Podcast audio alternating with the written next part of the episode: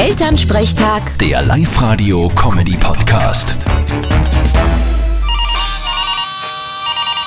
Hallo Mama. Grüß dich, Martin. Pass auf, ich lese dir was vor. 29. Juli 1999. Gestern hat mich der Angerer Michi nach der Schule gebäuchelt.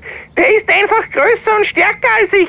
Aber ich habe mich gerecht. Ich habe mir meine Zehennägel geschnitten und sie ihm heute in sein Wurstbrot gesteckt. Wie er das beim Essen bemerkt hat, hat er mich wieder gebäuchelt. Ich muss mir was Neues überlegen. Mama, was lest denn du da?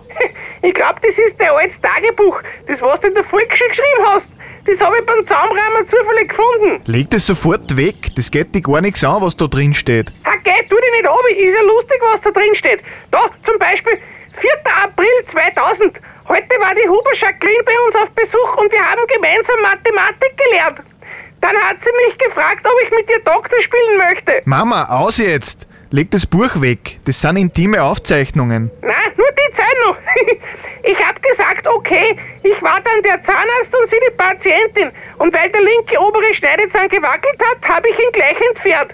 Dann ist sie weinend nach Hause gelaufen. Ich glaube, ich hätte ihr doch eine Spritze geben sollen.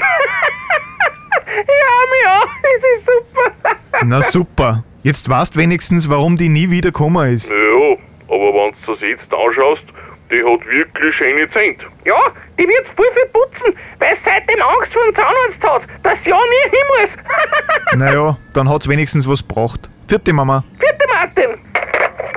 Elternsprechtag. Der Live-Radio-Comedy-Podcast.